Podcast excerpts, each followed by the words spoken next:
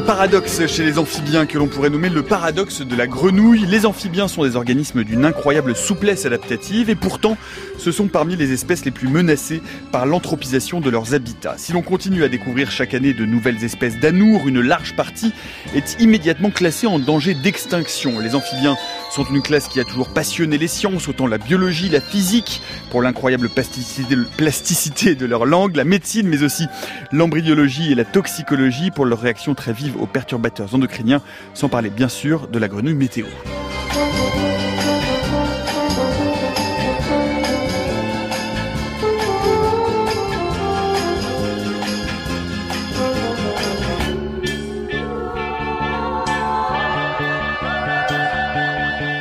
Amphibien, un monde entre deux eaux, c'est le programme humide qui est le nôtre pour l'heure qui vient. Bienvenue dans la méthode scientifique. Et pour évoquer euh, cette vaste classe que l'on appelait autrefois batracien, renommé amphibien pour des raisons que nous allons vous expliquer dans quelques instants, nous avons le plaisir de recevoir aujourd'hui François Sercollet. Bonjour. Bonjour. Vous êtes herpétologue et chargé de médiation scientifique en herpétologie de la faune française au Muséum national d'histoire naturelle. Et nous sommes en ligne depuis Montpellier avec Claude Millot. Bonjour. Bonjour à tous. Vous êtes directeur d'études de l'école pratique des hautes études et chercheur au Centre d'écologie fonctionnelle et évolutive à Montpellier. Vous pouvez suivre cette émission comme d'habitude et eh bien sur votre mode d'écoute favori en direct, en différé, en podcast et puis surtout en complément euh, en vous abonnant à notre fil Twitter euh, at la méthode FC. Alors ben, peut-être lever tout de suite le suspense. Euh, Claude Millot, pourquoi est-ce qu'on ne parle plus de batracien aujourd'hui? Oh ben, on a modernisé euh, cette terminologie il y a déjà un, moment en utilisant le terme d'amphibien, amphi euh, le terme pour euh, désigner le fait qu'ils vivent dans différents milieux et en particulier le milieu aquatique et ou le milieu terrestre. vous avez dit en introduction, c'est des animaux en effet de milieu humide. je pense qu'on aura l'occasion de voir à l'occasion de cette émission que eh bien, ils sont des traits de vie très très différents et que certains euh, se sont même complètement affranchis de, ce milieu aquatique. François Cercollet, à quoi ça correspond cette grande classe des amphibiens? Parce qu'on trouve des organismes très très divers. C'est une grande euh, famille, euh, c'est une grande famille de l'arbre phylogénétique. Alors euh, tout à fait, on va déjà trouver ce que l'on appelle les urodèles, donc les chordata, c'est-à-dire que les, ce sont les salamandres, les tritons, donc des animaux qui euh, gardent, gardent leur queue à l'état adulte. Et nous avons également ce que l'on appelle les anours, donc les anours, ça vient de a qui est privatif en latin et nour qui est donc la queue. Donc ce sont des organismes qui perdent leur queue, entre guillemets, perdent euh, à l'état adulte. Et puis il y a une autre branche également qu'on appelle les gymnosphones que l'on trouve notamment euh, en Guyane par exemple, donc dans les dans les pays euh, tropicaux, donc exotiques, chauds. Et ce sont des animaux qui n'ont qui pas de pattes.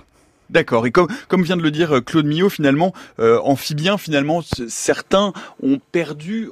Ah, j'ai l'impression qu'on a perdu nous-mêmes un peu de son, manifestement un petit problème de console. Euh, je vais essayer avec un autre micro. Est-ce que vous m'entendez sur ce micro-là? Manifestement pas. De... Ah, ça y est. Sur ce micro-là, ça fonctionne à nouveau. Nous avons des petits problèmes de console euh, qui mettent en panique notre réalisatrice, notre ingénieur du son, Elise Le. Mais tout va bien. Nous sommes toujours là. La question que je voulais poser, c'était la notion de euh, amphibien. Amphibien, évidemment, on pense à la fois dans l'eau et sur la terre. mais comme l'a dit Claude Millot, tout, toutes ces espèces ont perdu parfois le, le, le ce, ce rapport à la, au milieu humide. Alors oui, il y, a, il y a, certaines espèces comme euh, par exemple euh, certaines salamandres qui vivent euh, dans les Alpes, franchement à, haute altitude, qui se sont complètement affranchies du milieu aquatique, où les femelles vont donner naissance à des larves qui sont complètement formées et qui sont finalement des, des juvéniles qui ressemblent totalement à l'adulte, mais en plus petit bien évidemment. Euh, Claude Millot, où ce, dans, l'arbre justement, puisqu'on on fait un peu de phylogénétique, euh, dans l'arbre dans le phylogénétique, où se situe euh, cet ordre des amphibiens? À quand remonte finalement la sortie des os, ce qu'on appelle la sortie des os pour les vertébrés, puisque c'est ce dont il est question? Oui, alors ces, amphibiens sont en effet des, vertébrés anciens, hein, sont bien antérieurs à, aux, reptiles bien connus comme les, comme les dinosaures. Hein, on peut remonter jusqu'à plus de 400 millions d'années. Et euh, en effet, c'est aussi, ils sont présentés comme étant un peu à l'origine de tous les vertébrés terrestres. Hein. On voit très bien euh, cette représentation d'amphibiens primitiques euh, qui sont en train de, conquérir le milieu terrestre, hein, en gardant le fait d'être inféodés au milieu aquatique pour la reproduction. Et puis, eh bien progressivement, ils se sont affranchis de ces zones lagunaires. De, on voit bien l'origine évidemment euh, marine de la vie pour conquérir les, milieux aquatiques terrestres. Et puis après, progressivement, eh bien, comme le vient de, le dire euh, Françoise, arriver à s'affranchir complètement du, milieu aquatique en ayant un développement des jeunes euh, internes et une mise bas de, de petits complètement développés qui ressemblent à l'adulte. Donc euh, voilà, c'est une longue histoire et au cours de cette longue histoire, eh bien les amphibiens ont fait preuve d'une grande créativité, de différentes formes, euh, de traits de vie ou même de modalités de la reproduction. J'ai lu qu'une étude euh, qui a été publiée dans PNS en 2017 montre que, effectivement, comme vous l'avez dit, hein, le groupe, la sortie des eaux, on la situe à, à 400 millions d'années, mais que le groupe a bénéficié, comme beaucoup d'autres espèces, et notamment les mammifères, de l'extinction du Crétacé, de l'extinction catée, pour se diversifier énormément. Claude Millot? Oui, il y a des épisodes au cours de, l'évolution des amphibiens, de grandes euh, euh, augmentation du, nombre d'espèces.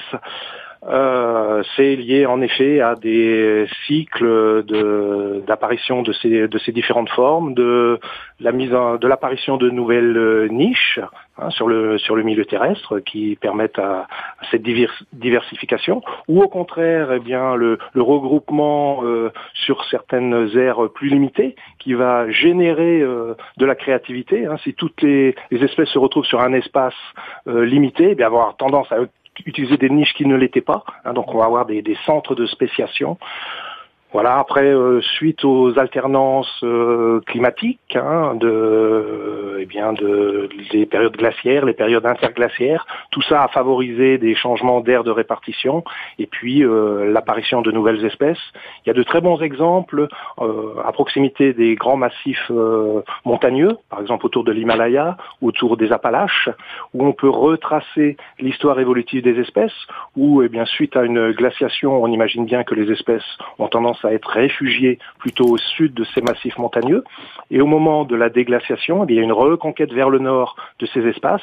Et au fur et à mesure de la rencontre de conditions écologiques différentes, il y a apparition de nouvelles espèces. Et on voit autour de ces massifs montagneux des sortes de couronnes d'espèces dont on peut retracer euh, ainsi l'histoire.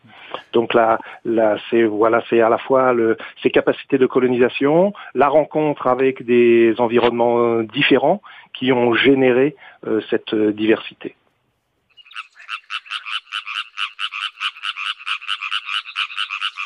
La méthode scientifique, Nicolas Martin. Voilà, nous parlons des amphibiens dont font partie les grenouilles et les crapauds notamment, mais aussi les salamandres, euh, les axolotes, toute une diversité euh, d'espèces et on va voir que c'est une euh, un ordre très très large. Nous en parlons avec Françoise Sercollet qui est avec nous ici à la Maison de la Paris, à la Maison de la Radio à Paris, ça va un peu vite quand même, et avec Claude Millot qui est en ligne avec nous depuis Montpellier. Une question peut-être très simple, peut-être très bête, Françoise Sercollet. Déjà pour commencer, la différence entre un crapaud et une grenouille. Alors ça, c'est une question qui est pas qui est pas bête du tout. Euh, c'est vrai que crapaud, grenouille, c'est un peu la même chose, sauf qu'on fait un petit peu la différence de façon vernaculaire entre une grenouille et un crapaud. À savoir que une grenouille, déjà, ça a une peau relativement euh, lisse, et les grenouilles, elles ont de grandes pattes postérieures développées qui sont notamment euh, adaptées au saut. Et derrière les yeux, elles n'ont pas de, de glandes à venin comme l'ont les vrais crapauds, comme le crapaud commun ou le crapaud calamite notamment en France, où là vous avez donc derrière les yeux de, ces animaux donc des glandes qui sont donc des glandes appelées euh, glandes parotoïdes et qui fabriquent donc du venin. Parce qu'il ne faut pas oublier que les, euh, les amphibiens par définition, ce sont des animaux euh, venimeux passifs, donc qui, euh, ne, ne vont pas injecter du venin comme chez les serpents, où là on va parler d'animaux venimeux actifs. Là on parlera d'animaux venimeux passif. Donc les crapauds, eux, les, donc les vrais crapauds, ils ont donc ces glandes donc derrière les yeux et ils ont également une peau, euh, je dirais, un peu granuleuse, euh, voire épineuse pour euh, pour certaines espèces. Et ils ont également donc des pattes postérieures qui sont pas franchement adaptées au saut, même si certaines espèces vont faire quelques petits bonds comme ça, comme les crapauds communs. D'autres espèces, comme le crapaud calamite, vont courir. Et c'est vrai que rien qu'au déplacement d'un crapaud calamite, on sait que c'est cette espèce parce qu'on dirait une petite souris qui, euh, qui cavale. C'est très, euh, très rigolo. Voilà. L'aspect euh, venimeux passif, Claude Millot, c'est l'un des traits communs, parce que encore une fois, on parle d'un ordre, hein, donc on est très haut dans le classement phylogénétique du vivant. quels sont les autres traits communs que l'on peut définir à l'ensemble de ces amphibiens? Oui, en effet, on peut rester quelques minutes sur l'aspect des, venins parce que c'est un, aspect très important et très intéressant euh, chez les amphibiens. On connaît souvent euh, le venin des dendrobates, hein, ces petits euh, amphibiens qu'on trouve en Amérique du Sud, que les indigènes utilisent pour leurs flèches. Hein, en passant l'extrémité de la flèche sur euh, l'épiderme de ces amphibiens, récupérant ainsi le venin qui va être euh, euh, utilisé après pour chasser, par exemple, des, petits singes. Donc, ces amphibiens, pourquoi est-ce qu'eux-mêmes ils sécrètent ce venin?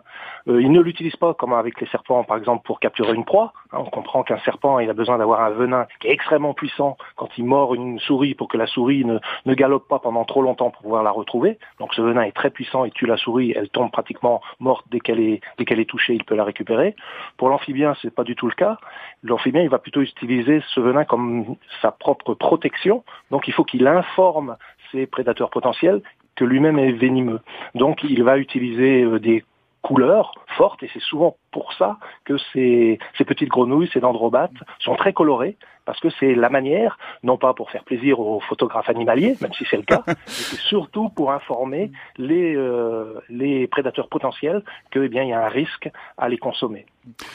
C'est grenouille, euh, euh, oui, grenouille, crapaud, salamandre, c'est un, c'est un peu vrai, François Hercollet. Et puis c'est une règle implicite pour qui a déjà marché un peu dans la jungle. Plus c'est coloré, plus c'est dangereux. C'est une sorte de règle un peu tacite que l'on retrouve dans beaucoup d'espèces. Ah, absolument, et c'est ce que l'on appelle notamment des couleurs aposématiques. Et en France, on a différentes espèces qui vont utiliser, utiliser notamment ces, euh, ces couleurs. Je pense effectivement à la salamandre euh, noire et jaune. Donc ce jaune, euh, c'est vraiment une, une couleur de, une couleur d'alerte. Mais vous avez également un autre un autre petit amphibien, un petit anour que l'on appelle le sonneur à ventre jaune et qui lui sur sur sa face dorsale une couleur relativement terne. Par contre, au niveau du ventre, euh, il va y avoir du jaune au niveau des pattes également. Et donc quand il est dans l'eau, et eh ben les poissons, euh, vu qu'il nage, euh, donc euh, les poissons qui sont dessous voient cette couleur, donc n'attaquent pas notamment l'amphibien. Et quand il se trouve sur terre, il va adopter notamment une position que l'on appelle le, le réflexe d'Uncle, à savoir qu'il va se mettre comme ça en, en lordose de façon, creusant, parce voilà, que vous faites les mouvements, mais on n'a pas l'image. vous êtes en train d'imiter remarquablement ce petit amphibien. Toujours. en creusant le dos avec les épaules, voilà. Et euh, de façon à montrer donc ces couleurs jaunes qui sont aposématiques et qui disent aux, amphi aux, prédateurs, attention, danger, si tu me manges, tu vas le sentir passer. Claude Millot, excusez-moi, je vous ai interrompu tout à l'heure. Je vous laisse, je vous laisse poursuivre. Non, non, non, je, vous me faites regretter de ne pas être avec vous à Paris pour assister à la démonstration. Et nous donc Non, je voulais dire qu'il y a donc en effet l'utilisation de, de, ce venin, on le voit en, en termes d'antiprédateurs. Il y a aussi euh, des espèces pour lesquelles euh, bah, les colorations ne sont pas si aposématiques que ça, je, je, dirais, mais il y a quand même la présence de, de, de venin, donc de sécrétion de, de glandes cutanées, et euh, on va actuellement vers des, des résultats qui montrent que ces, que ces venins seraient aussi susceptibles de faire une protection pour l'animal, en particulier envers des, des pathogènes cutanés euh, des, des des, des, virus, etc. Donc euh, voilà, il y a certainement aussi une utilisation, voilà, de d'autres utilisations possibles de ces de ces sécrétions cutanées. Alors outre ces venins et qui sont liés, on l'a entendu justement à, à, souvent à des colorations très vives, hein, ce qu'on appelle l'aposématisme, c'est-à-dire le fait d'envoyer un signal soit chimique, soit visuel, soit lumineux en l'occurrence pour prévenir finalement les prédateurs ou le milieu d'une caractéristique particulière, en l'occurrence d'un danger. quels sont les autres caractères communs de ces amphibiens? Notamment, on peut peut-être aborder celui du mode, des modes de reproduction qui sont systématiquement externes? Claude Millot? euh, oui, donc on peut on peut partir sur le schéma quand même classique de, de l'amphibien, comme ce qui a amené justement justement son nom. Donc euh, les, les, adultes, hein, donc des sexes séparés, un mâle et femelle, parfois avec des caractères sexuels euh, secondaires qui permettent de les de les différencier. Et ces amphibiens qui ont une vie terrestre, hein, ils ont des poumons, ils respirent l'air, eh bien ils ont l'obligation d'aller se reproduire dans l'eau. Donc ils font parfois des migrations pour aller dans ces sites. C'est d'ailleurs le moment où on est susceptible de les voir. Hein. En France, euh, en Europe, euh, eh bien on peut assister à ces, à ces migrations au printemps de, de, ces amphibiens vers les sites aquatiques, où là, parfois, ils, ont à traverser des routes et c'est là où ils se font écraser. Donc ils se retrouvent dans, dans le milieu aquatique. À ce moment-là, les mâles et les femelles eh bien, doivent se rencontrer. Et pour se rencontrer, eh bien, il y a, il y a différentes techniques, je dirais. Donc il y a soit des parades nuptiales complexes, euh, chez les tritons par exemple, avec un, jeu d'émissions de, phéromones et puis de, signaux vibratiles et visuels. Le but du jeu de cette euh, euh, parade nuptiale complexe, c'est évidemment que euh, les individus, deux individus qui vont se reproduire entre eux fassent partie de la même espèce. Hein, euh, ce, quand on est dans une mare euh, complètement terne, boueuse, avec aucune possibilité de, de vision, ben on comprend qu'il y a un risque et qu'il y a plusieurs espèces de tritons, par exemple. Il y a un risque que certaines puissent commencer une parade nuptiale avec une autre espèce. Donc la complexité de cette parade va limiter, limiter ces risques. Une fois que la, la parade nuptiale est, est accomplie, eh il y avoir le transfert de produits sexuels. Donc le mâle va déposer un spermatophore.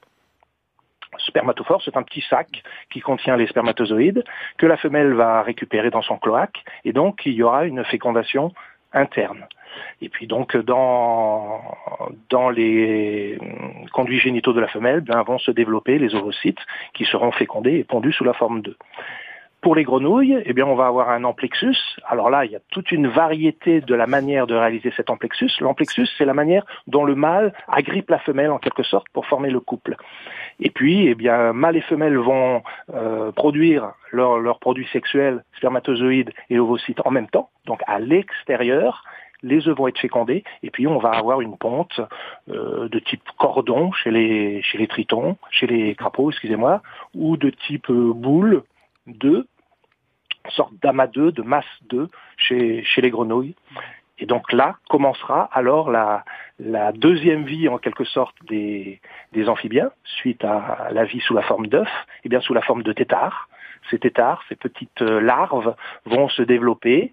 Euh, tétards, hein, ça veut dire grosse tête en quelque, en quelque sorte, euh, vont acquérir euh, des pattes, et puis, euh, eh bien, euh, arriver au troisième période de leur vie, très importante, qui va être la vie juvénile, à savoir que ces têtards aquatiques vont perdre leur queue et vont s'en transformer en petits crapelés ou en petits tritons terrestres qui va donc gagner le, le monde extérieur à l'eau.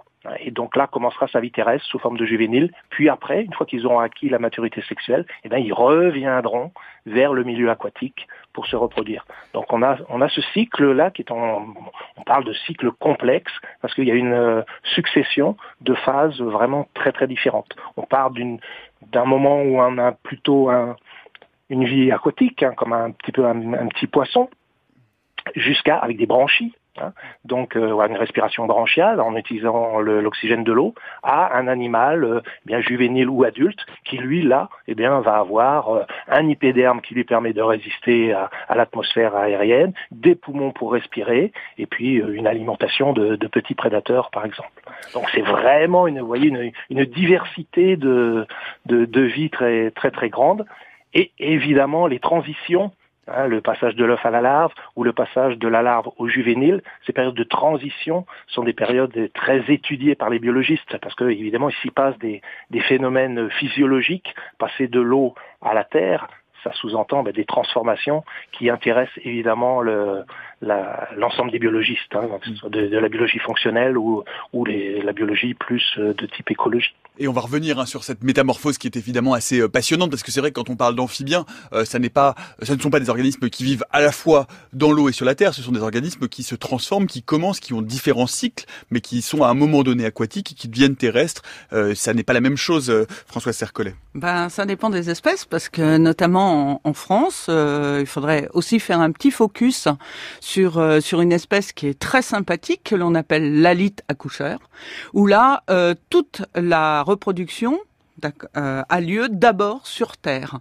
C'est-à-dire que ben, les mâles vont appeler les femelles, les femelles vont répondre, ce qui est assez euh, surprenant parce que généralement chez euh, chez les anours, ce sont surtout les mâles qui chantent pour appeler les femelles. Les anours, je rappelle que c'est la famille des grenouilles crapauds. Voilà, c'est sans la queue. C'est sans la queue. et euh, et donc du coup, lorsque donc une femelle se, se présente, donc le, le mâle va attraper notamment la femelle au niveau donc de, je dirais des hanches, dans ce qu'on appelle un amplexus lombaire, pour reprendre le, le terme d'amplexus à savoir que le mâle s'accroche donc euh, à la femelle. Et là, par un, avec un mouvement donc de, de va-et-vient, il va masser notamment les flancs de, de, de, la femelle.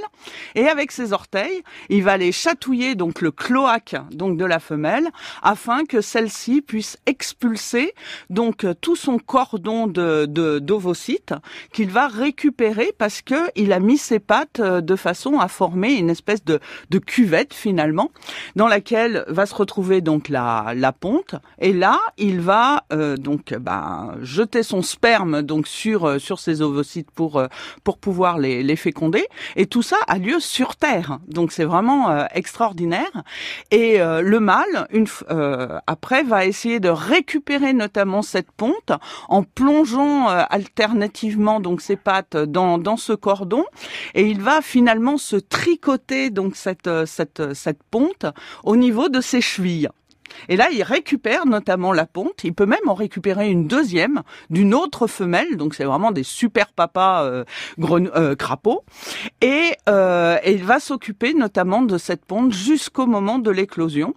Et tout ça sur Terre. Donc euh, dans la journée, il est caché euh, dans les cavités, etc. Et le soir, il va ressortir, euh, voilà, pour manger, pour aller éventuellement humidifier donc sa sa ponte. Et quand les les, les petits têtards qui sont notamment dans les capsules vont être prêts à l'éclosion, ça doit bouger au niveau des pattes. Et là, du, du coup, le mâle, il le sait, il part à la mare il plonge euh, dans, dans l'eau. Et là, les, les petits têtards qui sont donc dans des capsules, parce que c'est ça n'a rien à voir avec l'amas de, de grenouilles tel qu'on qu'on le connaît, va vont fabriquer notamment une espèce de, de substance corrosive qui va bouffer notamment la la capsule de façon à ce que les petits têtards puissent émerger notamment dans le dans le milieu aquatique. Et là, comme tout tétard qui euh, qui se respecte, ils vont respirer avec des branchies qui sont cachés sous un sous un repli cutané et ils vont se, je dirais, ben, vivre là leur temps de tétard jusqu'à la métamorphose et jusqu'à ce que toutes euh, toutes les les chamboulements liés à cette fameuse métamorphose, à savoir l'apparition des pattes et l'animal après passera d'un milieu aquatique à un milieu terrestre avec une respiration pulmonaire, comme l'a très bien expliqué Claude. On va reparler hein, de cette métamorphose. Juste peut-être une, question, euh, Claude Millot. Tous les amphibiens sont euh, ectothermes euh, oui, oui, je pense ectotherme. Bon, faut se méfier de des grandes généralités en biologie parce que le, le merveilleux de notre métier, c'est en effet de découvrir des choses qu'on n'aurait jamais imaginées. Mais quand même, je je, je serais relativement prudent et confiant de dire que tous les amphibiens sont, sont ectothermes, à savoir que leur température corporelle dépend de, de, leur, de la température de, de l'environnement. Hein. Ils ne sont pas capables de, de réguler eux-mêmes leur, leur température. Ce qui a pour conséquence qu'ils hibernent aussi. Oui, voilà. Donc il va falloir euh, en effet, euh, dans les endroits où euh, la température baisse, eh bien pouvoir lutter contre ces, caractéristiques hivernales. Ça nous emmène sur un sujet très très intéressant concernant les, amphibiens, c'est en effet leur, capacité soit de geler, soit d'éviter de, geler. Hein. Donc comment faire pour passer l'hiver quand on est un amphibien? Mais, je voulais prolonger le, propos de, Françoise à propos de, des caractéristiques de la reproduction. En effet, il y a ce merveilleux petit crapaud qu'on a en France. Dont on vient, mettre, on vient de mettre une photo sur le fil Twitter de l'émission là. À l'instant, vous pouvez aller voir la, voilà, accoucheur. On a une magnifique photo d'accouplement. Voilà, avec ses, soins parentaux euh, très forts, hein, ce mâle qui va s'occuper de la ponte pendant longtemps et qui est qui est garant du, succès de, cette reproduction. Et donc, euh, je voulais quand même euh, dire un mot sur d'autres amphibiens qui ont des soins parentaux et, extraordinaires, comme qu'on peut trouver par exemple chez les, les dendrobates, hein, mhm. donc en Guyane. Hein, ce sont aussi des amphibiens de, de, France. Donc, ce sont des pour certaines espèces qui sont arboricoles, eh bien, elles pondent leurs œufs dans les petites cuvettes d'eau gardées dans les broméliacées, hein, dans ces plantes qu'on va trouver épiphytes sur les arbres. Et donc on imagine bien qu'il y a une toute petite quantité d'eau là qui, qui est au cœur de cette broméliacée. Donc la femelle va euh, venir pondre un œuf fécondé, et puis il va y avoir un tétard ou deux tétards à la rigueur qui vont être capables de survivre, mais on comprend bien que la quantité de nourriture est très limitée. Donc régulièrement, la femelle va revenir et va pondre un ovocyste un ovocyte, un œuf non fécondé, afin d'alimenter son tétard qui est dans cette, euh, dans cette petite cuvette. Donc c'est quand même un, magnifique exemple également de, soins parentaux chez les amphibiens. François hmm. Françoise Cercollet, peut-être, j'aimerais qu'on dise un mot, parce qu'on va, on est bientôt déjà à la moitié de cette émission, euh, mais j'aimerais qu'on dise un mot tout de même sur, euh, sur cette faculté justement qu'ont les amphibiens de geler dans les parties du globe où ils se situent, où il y a une baisse des températures, notamment sur des systèmes circulatoires parfois très très originaux, avec un système court et un système long euh, chez certaines grenouilles Alors, c'est vrai que vous avez certaines espèces qui vont même complètement geler. Je pense notamment à la grenouille des bois euh, qui vit euh, qui vit au Canada, où cet animal ben finit en bloc de glace. Mais franchement, euh, on dirait vraiment un bloc de glace. Il est complètement gelé. Oui, imaginez en biologie, c'est très très complexe, ah hein, parce que le froid, ça fait exploser les cellules. Enfin, c'est vraiment très très complexe. Et notamment, bah, l'animal fabrique notamment un antigel. Et cet, euh, cet antigel va permettre euh, bah, aux cellules de ne, de ne pas geler. Et l'animal, il suffit de, je dirais, quelques rayons de soleil pour faire fondre la glace. Et là, on voit carrément l'animal revenir à la vie. Donc c'est merveilleux, quoi. J'irais voir cette cette cryogénie, euh, c'est franchement euh, extraordinaire. Mais en, France aussi, hein, on, a notamment la, grenouille rousse, par exemple. C'est une bête qui euh, qui monte jusqu'en Scandinavie. Donc elle aussi, elle a un système notamment pour lutter contre contre le gel. Donc c'est vraiment quelque chose que l'on retrouve à la fois chez les amphibiens, mais on le trouve également chez les poissons. Les poissons qui vivent en Antarctique, c'est pareil. Ils ont aussi ce, système d'antigel. Mmh. Euh, Claude, Claude Millot, peut-être un, mot euh, sur, parce qu'on parle beaucoup des anours, un mot peut-être euh, à propos des urodèles. Aujourd'hui, les urodèles, donc qui sont plutôt la famille des salamandres, ont complètement perdu la partie aquatique de leur mode de reproduction, le lien avec les zones humides ou pas du tout?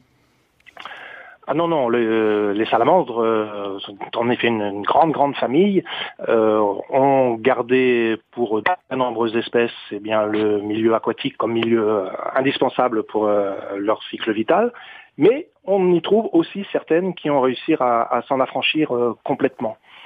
Et donc euh, pour une salamandre comme euh, la salamandre euh, tachetée dont on a déjà parlé, cette belle salamandre qu'on peut trouver dans, nos forêts, noire et, et, jaune, eh bien cette salamandre réalise donc un accouplement en milieu terrestre. Là, on a affaire à, quelque chose de, mixte hein, entre le développement des larves qui va être aquatique et la, fécondation qui est terrestre. Donc, on a la même parade, euh, un petit peu moins complexe, on va dire, le même transfert des spermatozoïdes que celui que j'ai décrit chez les chez les tritons. Hein, les mâles et femelles donc euh, vont euh, réaliser un amplexus. Hein, le mâle va saisir la femelle avec ses membres antérieurs. Il va déposer un spermatophore sur le sol. Donc là, le sol terrestre, hein, dans une forêt par exemple. La femelle va récupérer ce, spermatophore et féconder ses ovocytes. Mais là, il n'y aura pas la ponte immédiate, comme on l'a observé chez les tritons, eh bien la femelle va euh, garder ses ovocytes qui vont euh, se développer. Alors souvent, ben, euh, cet accouplement a lieu à l'automne, donc pendant tout l'automne, pendant tout l'hiver, eh bien les, les œufs vont se développer, les larves vont éclore, mais là dans les voies génitales de la femelle, et puis au printemps, tout au début du printemps, eh bien, les larves seront suffisamment grosses pour qu'elles puissent se développer en milieu aquatique. À ce moment-là, les femelles feront une migration du milieu terrestre vers les ruisseaux, vers les mares, où elles y déposeront ces larves euh, aquatiques, donc déjà relativement bien, bien développées, je dirais.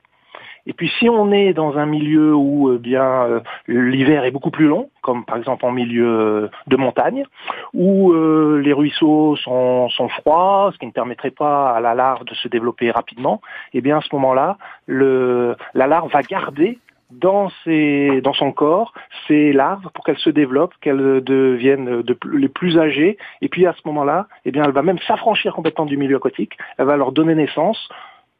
Euh, ces jeunes vont avoir leurs branchies qui vont se diminuer très, très fortement au moment de, cette naissance, en quelque sorte, et puis ils vont acquérir immédiatement la, respiration pulmonée, donc euh, ils seront des, petits euh, développés, donc on parle de, reproduction vivipare. Euh, là, cette salamandre s'est affranchie du milieu aquatique.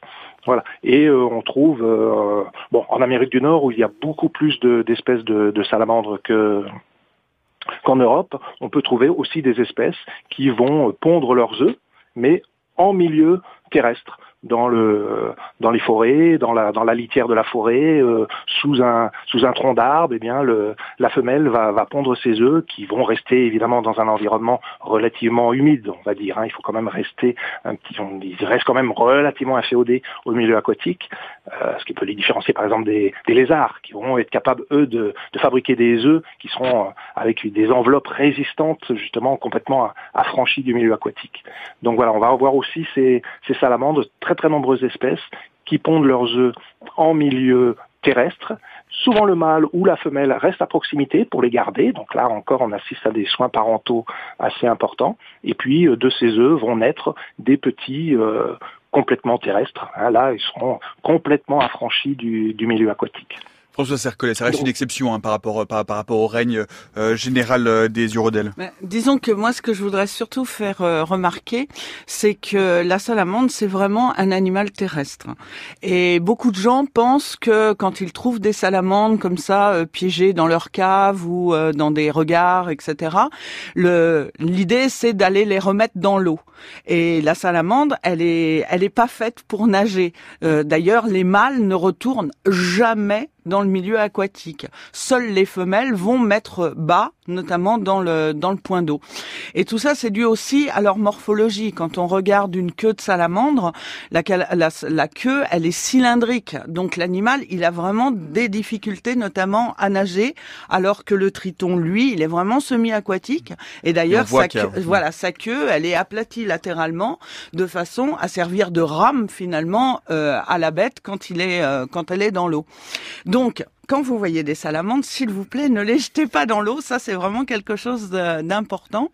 Et c'est vrai que au niveau des migrations, euh, on assiste à des migrations, euh, notamment au mois d'octobre pour euh, pour la reproduction. Et les mâles, quand ils recherchent les femelles, et ça c'est valable également pour pour les anours, ils se redressent comme ça sur sur leurs pattes antérieures, de façon à voir au loin si s'il y a des femelles dans le coin, etc., etc. Et là, ils se mettent surtout sur les routes notamment, et, euh, donc ils ne bougent pas comme ça en position, euh, dans, cette position-là, et du coup ils se font écraser euh, très très très facilement. Donc du coup, c'est vrai que en période de, de, migration, que ce soit pour les grenouilles, les crapauds, etc., mais également pour pour les salamandres, il faut être extrêmement prudent de ne pas bah, faire de ces animaux des crêpes déjà premièrement. Et deuxièmement, il faut, c'est vrai, les éviter, mais il faut surtout ralentir également sa vitesse de manière à ce que le souffle ne tue pas la petite bête. Et ça, c'est valable pour toute les, la petite faune. Le souffle, c'est-à-dire Le souffle de, la du voiture. passage de la voiture. Voilà, du passage de la voiture. Ça peut les, ça peut les. Ah oui, oui, ça, ça, ça les tue. Et j'ai trouvé souvent des bêtes mortes sur le bord de la route qui étaient absolument intactes, qui n'avaient pas de blessures et qui étaient certainement tuées par, euh, par le souffle des, euh, des voitures. Et on va voir qu'effectivement, les routes sont un des euh, nombreux périls qui menacent euh, cet ordre des amphibiens dont on, nous continuons à parler dans quelques instants.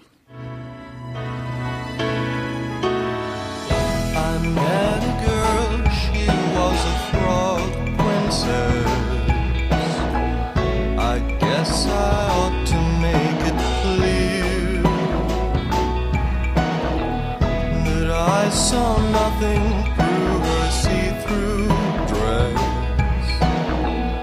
until she whispered in my ear,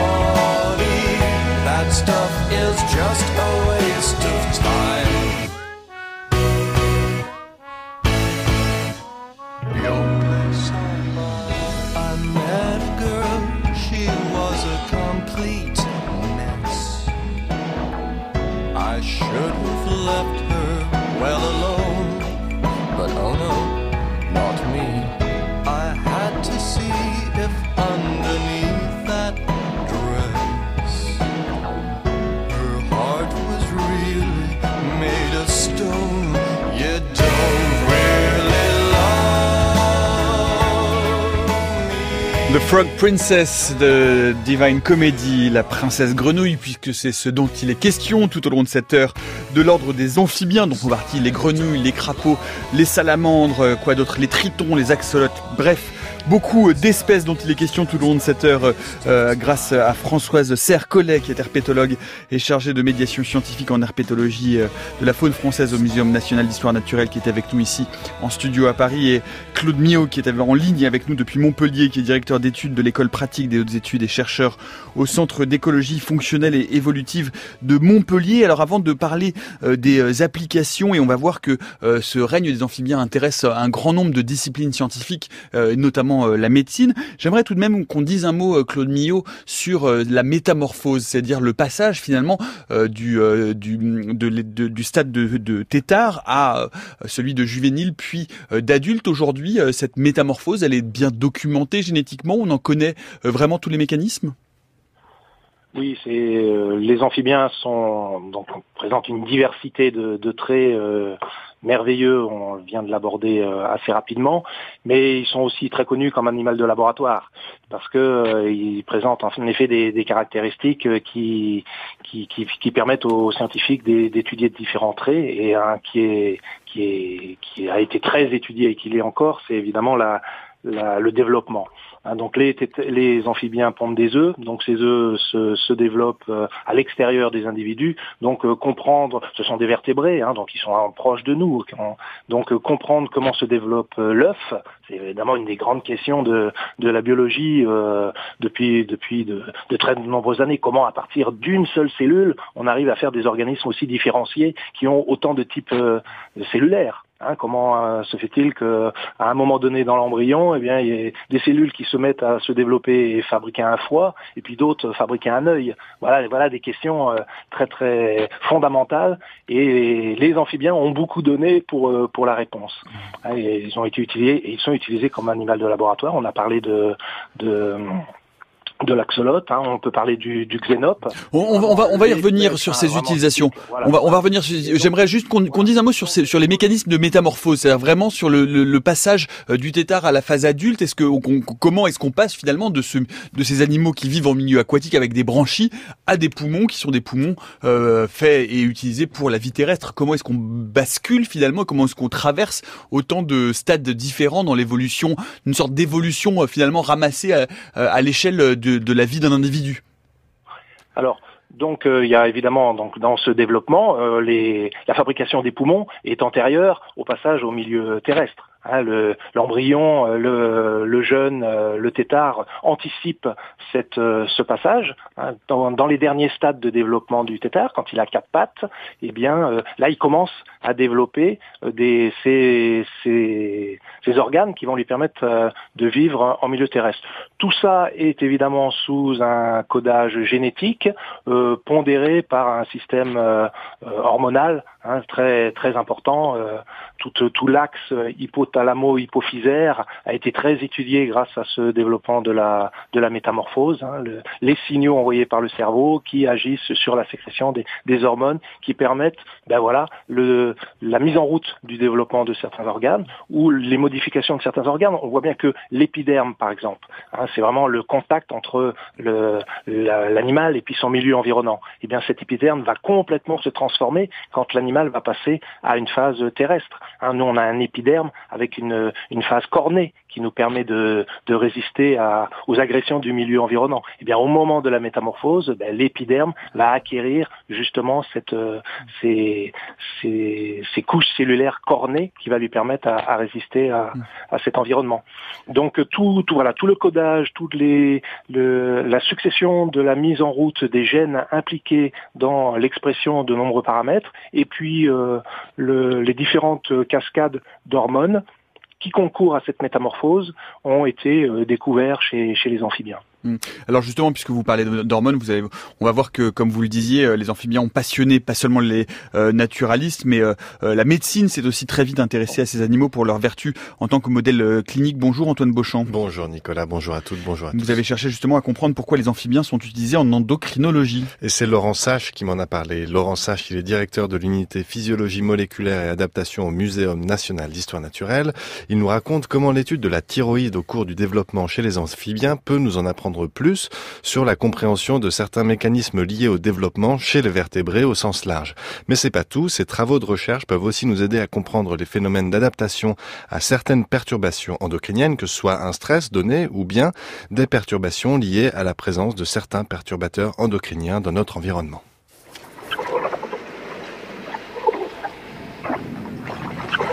Les amphibiens, c'est euh, des modèles euh, assez particuliers. Il y a une très très grande diversité. On s'en rend pas réellement compte. Des diversités dans les cycles de vie, euh, dans les processus d'adaptation. Ils ont aussi une très forte capacité à s'adapter. Mais dans un autre sens, ce sont des espèces en voie de disparition. Donc c'est un peu étrange d'avoir ce, double aspect qui est euh, cette forte capacité d'adaptation et en même temps le fait qu'il y a déjà presque 30% des amphibiens qui ont disparu et euh, 30% qui sont en voie de disparition. Alors nous on s'intéresse aux réponses moléculaires et cellulaires lors de euh, changements environnementaux. Essayer de comprendre comment ces changements vont affecter euh, la physiologie de l'animal. Donc pour ça on regarde plusieurs aspects. D'abord les changements d'écosystème, c'est-à-dire quand euh, un animal passe d'un écosystème à un autre écosystème, comme le passage de l'eau à l'air, ou aussi les changements dans les écosystèmes, et en particulier l'influence de l'homme sur ces écosystèmes. Alors ça peut être soit par présence de polluants, soit des stress qui peuvent entraîner des changements au niveau des animaux. Alors, pour ce qui est des amphibiens que vous étudiez, quel type d'amphibiens vous étudiez, quelles espèces et pourquoi ce choix d'espèces et de types d'amphibiens? Alors, on regarde différents types d'amphibiens. On a deux catégories particulières qui sont les anours, donc c'est les grenouilles, qui vont avoir plusieurs phases de développement, donc embryonnaire, puis ensuite larvaire, et après il y a la métamorphose qui va les transformer en grenouilles. Mais on a certains anours qui ont la particulier de pouvoir directement éclore sous forme de grenouille. Donc on n'a plus la phase larvaire qu'on voit généralement dans les, dans les mares. Voilà. Et nous, on s'intéresse à voir ben, qu'est-ce qui fait que certains ont adopté ce type de développement et d'autres ont un autre développement classique euh, de phase tétard et puis qui se transforme en grenouille. Alors, quel type d'expérimentation, en quoi elle consiste justement cette méthodologie que vous pratiquez ici? Et à quel, voilà, quel type d'expérience vous pratiquez? Alors, au niveau de l'expérience qu'on pratique, on place en fait les animaux dans des situations soit de présence de perturbateurs, donc euh, de molécules chimiques qui pourraient influencer euh, leur euh, adaptation, soit parfois, quand il s'agit de comment de provoquer un stress, eh bien on met tout simplement euh, l'hormone du stress qui nous permet d'être le déclencheur du processus de réponse à ce stimulus extérieur. Nous, on regarde ça à plusieurs niveaux. On va de la molécule en passant par euh, la cellule, l'organe et l'organisme, et on regarde à ces différents niveaux ce qui se passe. Pour ce qui est euh, du niveau moléculaire, maintenant on va de plus en plus avec des techniques de très haut débit qui nous permettent de voir à l'échelle du génome. Et donc on va voir jusqu'à comment le génome est exprimé en fonction des différentes conditions physiologiques qu'on applique à l'animal. Et on fait des comparaisons et on regarde à ces différentes échelles qu'est-ce qui varie. Ce qui nous permet d'avoir une idée, si on voit un changement dans le comportement de l'animal ou dans sa forme, eh bien de pouvoir mettre ça en relation avec ce qui se passe au niveau de son génome.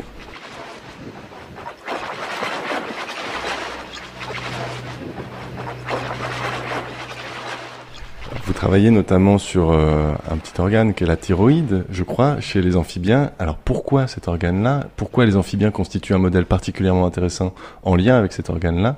Et ensuite, quel parallèle vous pouvez établir avec l'être humain Parce que quand on pense aux modèles animaux, on pense facilement à la souris, à la drosophile. Pourquoi l'amphibien, dans ce cadre-là, est particulièrement intéressant? Alors, la thyroïde, parce qu'il y en a besoin chez tous les cordés, et donc on retrouve une thyroïde chez tous les vertébrés. Et euh, il y a des moments euh, dans le développement où euh, c'est particulièrement important. Il y en a besoin tout au long de la vie, n'importe comment, mais il y a des moments où c'est encore plus important. Et il a été remarqué que au moment de la naissance chez les vertébrés, donc comme chez l'homme, ou au moment de la métamorphose chez les amphibiens, il y a absolument besoin de cette hormone. Donc on a vraiment une conservation au cours de l'évolution d'une période qui est sensible aux hormones thyroïdiennes et indispensable au bon développement. En absence d'hormones ou avec des niveaux qui sont pas normaux, eh bien, on se retrouve face à des pathologies.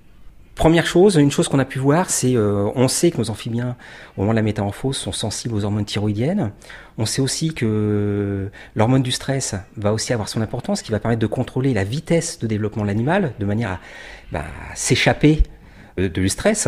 Et donc on a essayé de regarder qu'est-ce qui se passait au niveau moléculaire, qu'est-ce que provoquait une hormone et qu'est-ce que provoquait l'autre hormone. Donc on a pu avoir ce dessin-là, et on s'est dit, bah, qu'est-ce qui se passe dès qu'on met les deux hormones? Est-ce qu'on va avoir une addition des deux signaux, ou alors est-ce qu'on va avoir cette addition-là et d'autres signaux supplémentaires Et en fait, on a découvert d'autres signaux supplémentaires. Ce qui veut dire qu'on n'a pas qu'une simple addition, on a aussi autre chose qui se passe. Et cette autre chose qui se passe a beaucoup d'importance, parce que c'est dans cet aspect-là qu'on va avoir tout l'aspect de balance entre le coût et le bénéfice de l'adaptation. Parce qu'on sait très bien que dans un processus d'adaptation, certes l'animal va survivre, mais au niveau énergétique et au niveau du processus, eh bien, il y a dans la plupart des cas un coût qui va s'exprimer beaucoup plus tard. Et en regardant ce qui se passe à cette période-là, eh bien, on peut essayer de commencer à définir dans cette balance qu'est-ce qui va aller plutôt vers les coûts et qu'est-ce qui va aller plutôt vers le bénéfice, de manière à pouvoir par la suite bah, y remédier s'il est possible d'y remédier. Alors ça, c'est des, des, enjeux, enfin passionnants, mais des enjeux qui nous concernent nous aussi euh, humains. Est-ce que du coup vous faites euh, l'aller-retour permanent entre euh, l'étude de l'humain, l'étude des amphibiens? Oui, tout simplement parce que le fonctionnement des hormones thyroïdiennes est exactement le même chez euh, les humains et chez les amphibiens. Euh, L'hormone, c'est une petite molécule qui est similaire et ça fonctionne par le biais de récepteurs qui fonctionnent exactement de la même manière entre ces différentes espèces. Au niveau des impacts, il y a plusieurs aspects. Euh, on va pouvoir mieux comprendre les désordres biologiques.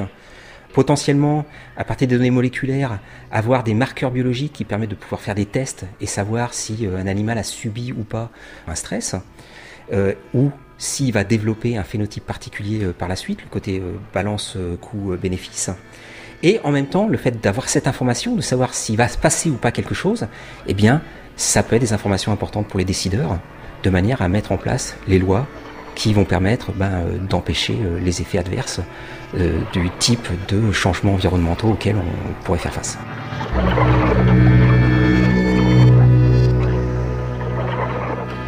Voilà le reportage du jour sur les études euh, liées notamment aux mécanismes endocriniens, aux perturba perturbateurs endocriniens sur euh, des populations d'amphibiens. Une réaction, euh, Françoise Cercoles, que vous venez d'entendre? Ah bah oui, ça me fait euh, tout de suite penser notamment à l'axolote euh, qui était euh, utilisé il y a plusieurs dizaines d'années de ça comme modèle pour comment pour les femmes enceintes. C'est-à-dire que ben on utilisait notamment l'axolote pour savoir si la femme était enceinte ou non à savoir. Donc on lui injectait notamment de l'urine féminine.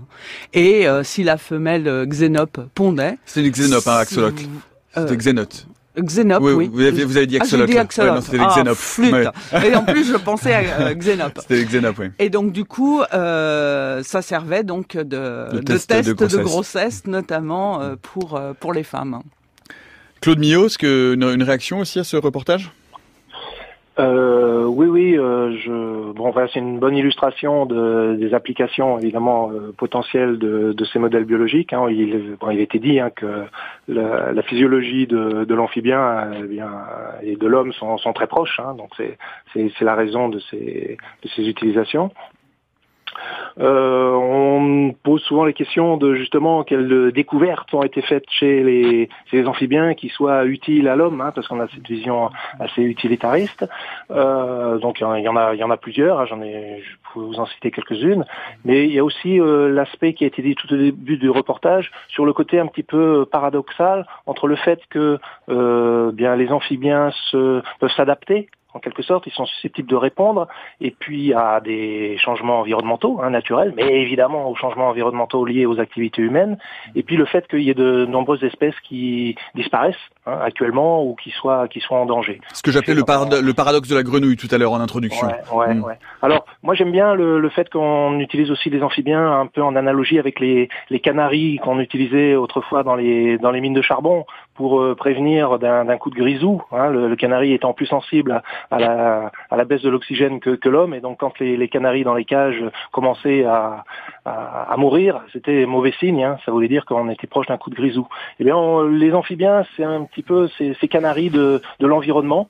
Euh, ils sont là, mais quand il commence à se passer quelque chose, eh ben ça veut dire que euh, l'écosystème est, en danger quelque part. Hein, donc il y a, un stress, il y a une modification, euh, une introduction de, produits ou euh, une modification un peu plus générale de cet environnement qui, euh, bah, qui, qui impacte les amphibiens et qui nous préviennent que, attention, euh, l'état de santé de ces écosystèmes est peut-être euh, en danger. De facto, on sait, hein, aujourd'hui, il y a plusieurs études qui montrent qu'effectivement, euh, les amphibiens sont les premières victimes et sont très sensibles à l'introduction notamment de produits phytosanitaires, aux, effets de perturbations endocriniennes, comme on vient de l'entendre, enfin que c'est des organismes qui réagissent très très vite et qui sont un peu, comme vous le dites, des marqueurs de la modification de ces écosystèmes, Claude Millot.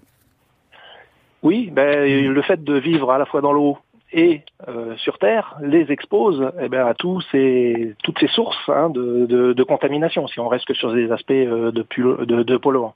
Donc, euh, ben, dans l'eau, hein, euh, voilà, les, les, activités agricoles ou industrielles font que tous les rejets sont susceptibles de s'écouler vers les endroits où ils se reproduisent. Donc, on va, on va voir, comme on l'a dit tout à l'heure, ils ont des œufs qui se développent dans le milieu. Hein, donc, des œufs, c'est quand même des, des des, cellules sensibles. Hein, donc euh, on peut avoir des, des pertes de des mortalités euh, donc embryonnaires euh, très fortes. Puis après, les tétards doivent se développer dans ce milieu aquatique. Là aussi, on peut avoir de, la mortalité directe ou indirecte. Hein. Euh, si on a trop de molécules organiques dans un, milieu, ben on va avoir un développement algal, on va avoir une eutrophisation de l'eau et des modifications de, l'écosystème qui peuvent être défavorables à ces amphibiens. Et puis évidemment, eh ben, en milieu terrestre, et si les petits individus sont soumis à des traitements phytosanitaires euh, dans les champs ou à proximité des champs, dans lesquels ils vivent, eh bien évidemment, euh, cela peut provoquer de, de, la, mortalité, de la mortalité directe euh, également. Donc euh, oui, oui, ils, ils, sont des, des bons euh, indicateurs des pressions euh, subies par les environnements dans, nos, dans nos pays. Et les pressions, elles sont grandes, autant dans l'introduction, on l'a entendu, comme vient de le dire Claude Millot, de produits phytosanitaires, dans la destruction des habitats, qui est une des premières sources de disparition de ces espèces. et c'est une espèce qui est très très fortement menacée par l'anthropisation hein, des, des écosystèmes. Hein. Je crois qu'en France, les, euh, les, les, amphibiens, c'est la première espèce euh, en termes de, de nombre d'espèces menacées. Euh, je pars sous votre contrôle, François, Cer François Cercollet. on en découvre beaucoup, mais on en découvre, et c'est des espèces qui sont d'ores et déjà, immédiatement au moment de leur découverte, classées comme espèces en danger d'extinction. Oui, et c'est vrai que ça, malheureusement, c'est valable pour la plupart des espèces. C'est que on voit de plus en plus la destruction de la nature, on voit de plus en plus la fragmentation des habitats, on voit de plus en plus l'homme grignoter euh, notamment euh, les, espaces euh, sauvages. Et, c'est vrai que bah, tout ce qui on comprend bien que si une mare est comblée donc si on détruit une mare qui est un lieu de reproduction, ben, les populations qui s'y reproduisent, ben, elles vont disparaître obligatoirement.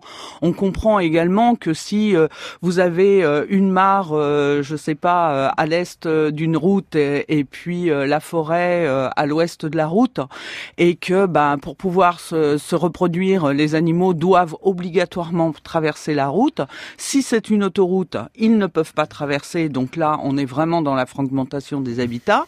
Et s'ils peuvent traverser, là, ils vont se faire écraser. D'où l'importance des crapauducs, ce qu'on appelle les crapauducs, qui sont installés de plus en plus souvent, en tout cas en France. euh, Alors surtout actuellement où euh, les associations euh, donc cherchent des, des, des bénévoles, installent notamment ces dispositifs temporaires donc le long des routes, à savoir que et on creuse donc de chaque côté de la route donc une tranchée où on va installer donc une une bâche notamment en plastique de façon à couper la route finalement à l'amphibien qui euh, qui veut euh, traverser la route justement. Et là, bah, il est amené euh, progressivement vers des seaux qui sont qui sont installés, qui sont creusés, et puis on installe un, un seau. L'animal va tomber de, dedans, et du coup, il peut, voilà, il est coincé, il peut pas traverser la route. Et là, tous les matins, il y a des bénévoles qui qui se lèvent et qui vont notamment ré- récupérer donc les, les amphibiens qui sont dans le seau. Ils vont les sexer, ils vont les ça identifier. permet de faire du comptage aussi, Ça permet de la de faire du, recension. compta- du Mm. comptage, etc. Ça permet de euh, quantifier notamment la, la population Mm. et, euh, et de savoir également donc les espèces euh, qui, euh, qui y vivent. Et ils vont faire traverser notamment ces, ces animaux dans un sens, mais ils vont les faire retraverser aussi dans l'autre sens. Donc euh, franchement, chapeau à eux. Ça, c'est pour les crapodromes installés effectivement par des associations. Il y a euh, quelques euh, départements aussi euh, sur plusieurs routes qui installent euh, des crapauducs euh, qui sont des petits conduits mais qui servent pour les crapauds mais pas uniquement euh, pour un certain nombre d'espèces, des petits mammifères aussi qui sont fixes et qui permettent de traverser sans avoir à passer sur la route et risquer de se faire écraser. Un mot peut-être rapide aussi, Claude Millot, à propos d'une euh, d'une épidémie, d'une zoonose qui a beaucoup euh, euh, inquiété euh, les, la survie des amphibiens. hein. J'ai lu 30% des espèces mondiales infectées en 2004. La euh, dont on a longtemps pensé que eh bien, euh, les euh, herpétologues étaient l'un des responsables de la dissémination. Il s'avère aujourd'hui qu'on ça n'est pas le cas, mais tout de même, il faut être vigilant à ce propos, Claude Millot. Oui, alors quand on parle des amphibiens, euh, je dirais hélas, on en vient souvent à des, des problèmes de, de pathogènes, en particulier de ces chytridiomycoses. Donc ce sont en effet des, des champignons euh, qui se développent sur l'épiderme des, des amphibiens et qui, euh, pour certaines espèces, sont susceptibles d'être pathogènes. Alors là, cette histoire de la pathogénicité, c'est un, un ménage à trois. hein. Donc il y a le, le, le champignon lui-même qui est plus ou moins donc pathogène. Il y a l'amphibien qui est plus ou moins résistant. Et puis il y a l'environnement dans lequel ils vivent, où eh bien, il peut y avoir des, cofacteurs, la température, euh, l'exposition aux polluants par exemple, qui sont susceptibles d'augmenter la virulence ou euh, la, moindre résistance de, l'amphibien. Alors on en connaît euh, plusieurs, on connaît plusieurs pathogènes. hein, et pour rester sur ces pathogènes champignons de l'épiderme, on connaît deux espèces. Donc l'une s'appelle Batrachochytridium dendrobatidis. C'est une euh, espèce qui a été, qui a, qui a beaucoup inquiété les scientifiques dans les années euh, 90, je dirais, parce que on découvrait euh, des mortalités massives dans des endroits où bah, toutes les causes dont on a parlé précédemment, qui sont les causes principales quand même de disparition des amphibiens, en particulier les activités humaines, euh, Françoise l'a bien dit, hein, si on détruit l'environnement, eh bien on détruit Mm. des espèces qui y vivent. hein. Fragmentation des habitats, oui, on en, a parlé voilà, beaucoup. voilà. Dans le monde entier, c'est Mm. vraiment la cause principale de la disparition des amphibiens. Mais là, on voyait disparaître des mortalités dans des parcs nationaux, euh, en Afrique du Sud, au Panama, en Australie, dans des endroits où justement il y avait des efforts pour éviter ces causes principales de mortalité. En, un mot, parce qu'on arrive à la fin de notre émission, Claude Millot, je vous Ah. laisse conclure rapidement. On, on y, on y a découvert justement ces, ces pathogènes. Et euh, pourquoi est-ce qu'on a découvert ces pathogènes à cette période-là? Ben, et qu'ils n'existaient pas avant Mais on s'est rendu compte que c'était ben, un problème de transport, justement en lien avec les activités humaines, de d'amphibiens. Il y a beaucoup euh, d'échanges entre certains pays avec ces amphibiens. On l'a dit pour les aspects médicaux, pour les aspects de la recherche, mais aussi pour les aspects de la consommation. Il y a encore beaucoup de pays où- qui consomment des amphibiens. Eh bien, ce com- commerce international a favorisé le, le transport à longue distance de ces pathogènes. Voilà, ce sera malheureusement le mot de la fin parce que le sujet est passionnant, mais on aura l'occasion d'y revenir, peut-être en prenant euh, des espèces plus particulièrement, faire une émission complète sur l'axolote ou sur la salamandre. On aura l'occasion euh, d'y revenir. Un mot, faites attention, si vous êtes amateur de cuisses de grenouille, à ne pas manger n'importe quoi parce que on apprend que contrairement à ce que l'on imagine, ces grenouilles ne sont pas forcément des grenouilles d'élevage, mais peuvent être des grenouilles sauvages, indigènes, notamment venues d'Indonésie. Donc surveillez bien ou demandez l'origine des euh, cuisses de grenouille que vous mangez parce que ça contribue aussi à la disparition de ces espèces. Je parle sous votre contrôle, François Cercollet. Ah, moi, je mange pas mes congénères. Vous êtes- donc. Mais vous n'êtes pas une grenouille, François Cercollet, vous êtes un être humain. Bon, merci beaucoup en tout cas d'être venu nous parler des Merci amphibiens. à vous. Euh, vous, François Cercollet, merci Claude Millot d'avoir été en ligne avec nous depuis Montpellier. Je rappelle François Cercollet, euh, un ouvrage euh, Grenouille, Crapaud et compagnie, cette édition Koei. On a mis le lien sur le fil Twitter de l'émission, vous l'avez amené. C'est un très beau livre sur les grenouilles et sur les crapauds. Dans une semaine, je vous euh, l'annonce, c'est un mardi exceptionnellement, d'habitude c'est le samedi, mais là c'est mardi 19. Euh, c'est le forum L'année France Culture vu par les savoirs, le deuxième de l'année. Le thème cette, pour ce deuxième forum, c'est le nouvel âge de la politique. Pour ce qui nous concerne, eh bien, nous serons en direct du Grand Amphithéâtre de la Sorbonne de 11h à midi sur le thème algorithme. S'agit-il d'un renouvellement ou d'un péril pour la démocratie Euh, Vous pouvez vous inscrire comme d'habitude, c'est gratuit, mais il faut s'inscrire sur le site maison de la radio.fr. Merci à toute l'équipe de la méthode scientifique. C'était Élise Le aujourd'hui à la technique. Dans le prochain épisode de la méthode scientifique demain, nous remonterons aux origines de notre univers et même au-delà. Existe-t-il un univers miroir? Où est passée l'antimatière après le Big Bang? Bouclez bien votre ceinture spatio-temporelle parce que nous parlerons de la symétrie CPT. Ça va être complexe, mais ça va être passionnant demain à 16h jusqu'à preuve du contraire.